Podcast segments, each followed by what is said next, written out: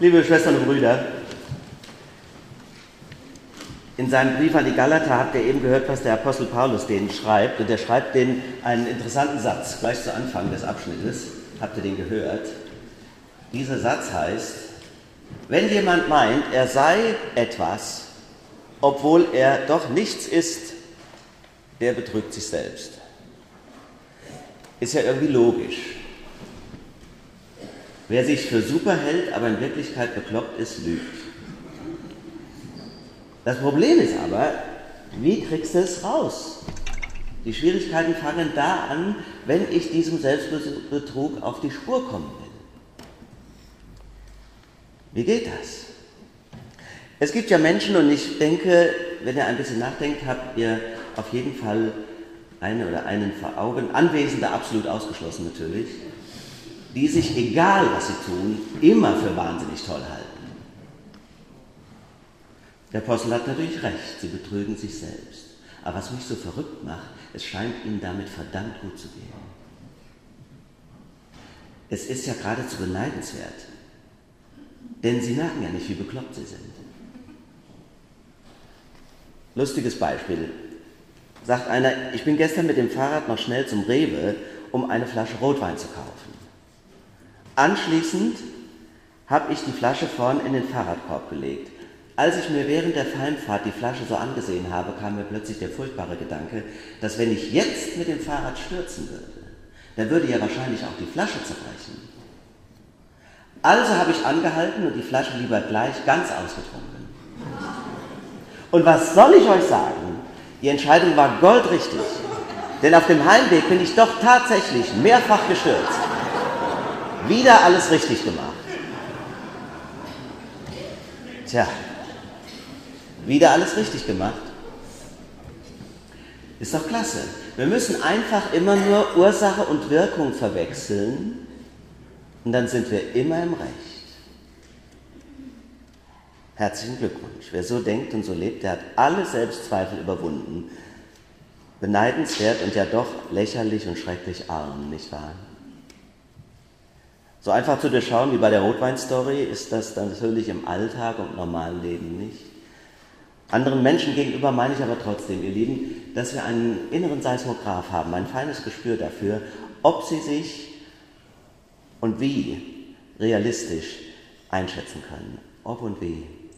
Das spüren wir.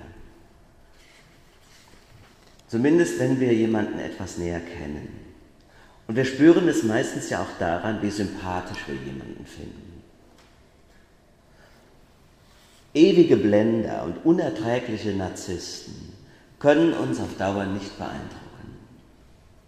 Im Gegenteil. Es wird euch so gehen wie mir. Es meldet sich dann schnell ein innerer Widerstand und ich versuche so wenig wie möglich Zeit mit diesen Menschen zu verbringen. Warum? Weil sie mir Kraft rauben.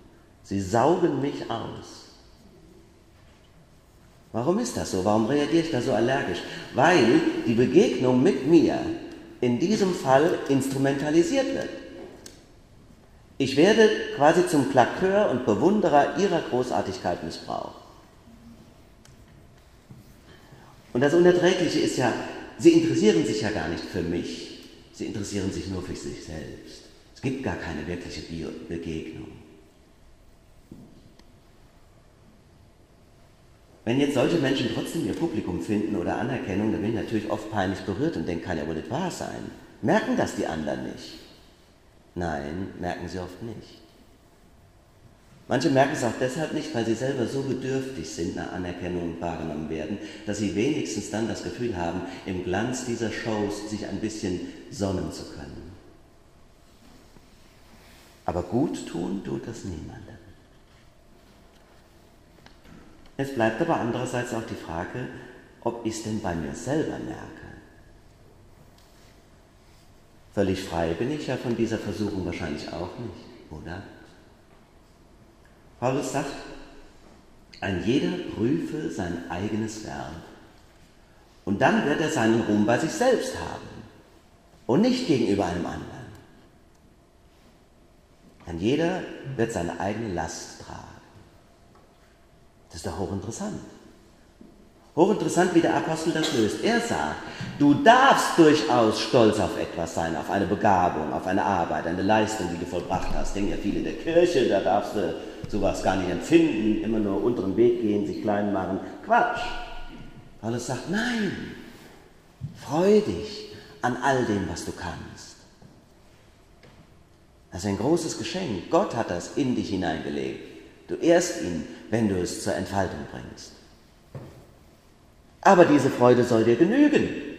Das ist super genug. Das reicht. Mehr geht nicht.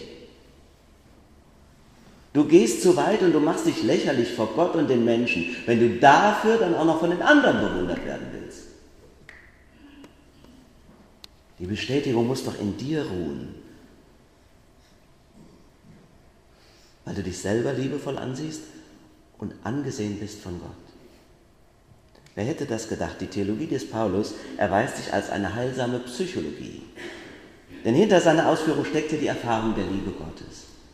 Wer sich geliebt und gewertschätzt weiß, der muss um diese Anerkennung bei den Menschen nicht mehr buhlen und kämpfen. Der narzisstische Mensch ist immer ein tief gekränktes Geschöpf. Und das Drama und die Tragik ist, dass die öffentliche Anerkennung ihn nie heilen kann. Sie ist nur eine Ersatzbefriedigung die nicht ausreicht, nie zur Zufriedenheit oder in die Ruhe führt. Das ist die Last, von der er spricht, der Apostel. Einer trage des anderen Last, so werdet ihr das Gesetz Christi erfüllen, sagt er dann. Das heißt, ich mute dir nicht zu, mich und meine ganze Liebesbedürftigkeit zu tragen und zu ertragen, sondern wir tragen uns gegenseitig und sind begleitet und inspiriert von dieser unfassbaren Zuneigung, die uns in Christus begegnet. Paulus warnt seine Gemeinde. Er sagt auch, irrt euch nicht. Gott lässt sich nicht spotten. Geht einen anderen Weg. Was der Mensch sät, das wird er ernten, sagt er. Mit dieser Sequenz fragt der Apostel, worauf willst du dich denn eigentlich verlassen? Worauf willst du dich verlassen? Auf dein eigenes Können, auf deinen eigenen Nutzen, auf das Sichtbare, auf das Handhabbare, angeblich Verlässliche, das sogenannte Fleisch, wie er das dann nennt, also war so sichtbar und weltliches Fleisch, oder Alternative auf das Wirken des Heiligen Geistes. Nur diese Kraft, so führt er aus, hat letztlich eine Verheißung in deinem Leben. Denn wenn du tot bist, dann nutzt dir das alles nichts mehr, worauf du dich hier irdisch verlassen hast. Alle handhabbaren Ziele und Errungenschaften sind dann vorbei, vergehen mit deinem eigenen Ich. Oder du setzt in deinem Leben auf Gott auf den, der dich kennt und liebt, der um deine Stärken und Schwächen weiß, dem du nicht mehr überzeugen oder beeindrucken musst und dann, dann wirst du leben.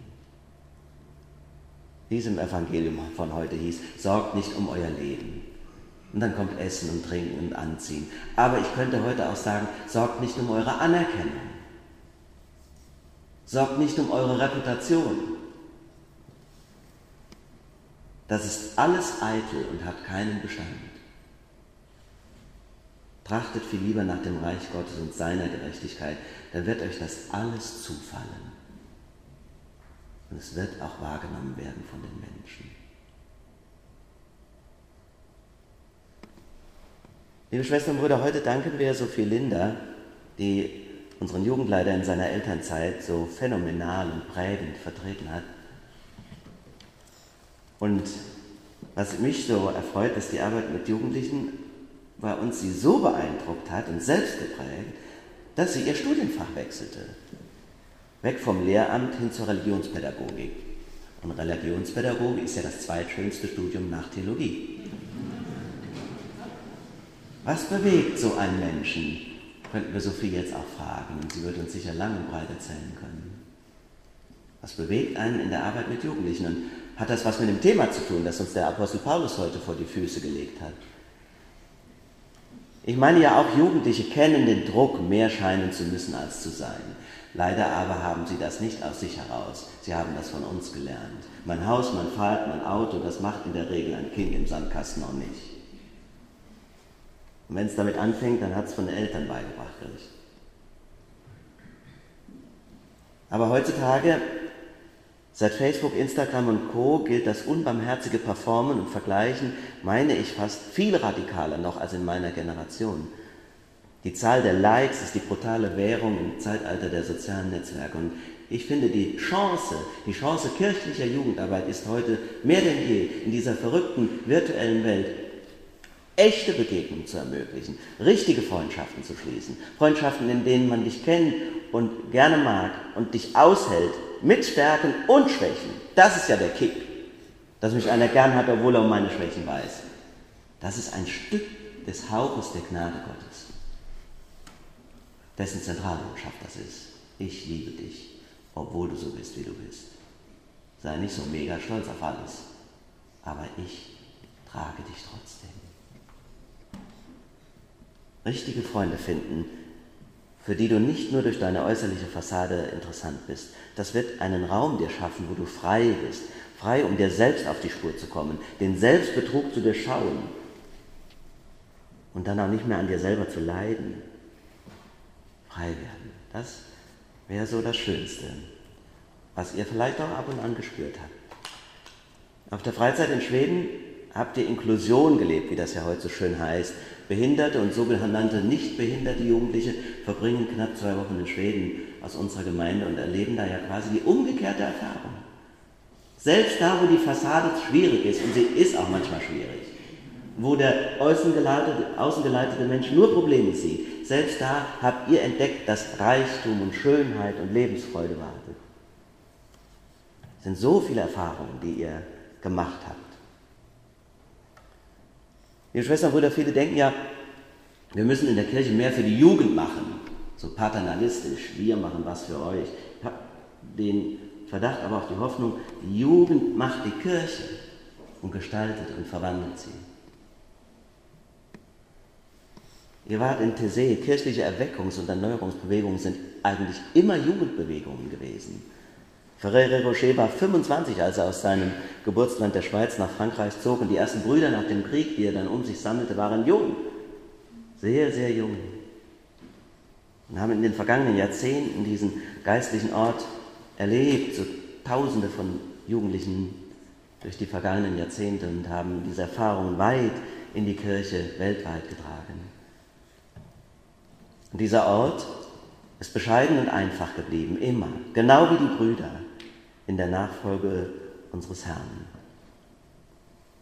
Wenn jemand meint, er sei etwas, obwohl er doch nichts ist, der betrügt sich selbst. Werden wir frei von diesem Selbstbetrug und werfen uns neu in die Arme dessen, der uns liebt und trägt. Wir danken Sophie und auch all denen, die uns in unserer Jugend geprägt haben und von diesem Gott erzählt hat. Mit ihm zusammen wollen wir auf die neuen Wege vertrauen, die vor uns liegen.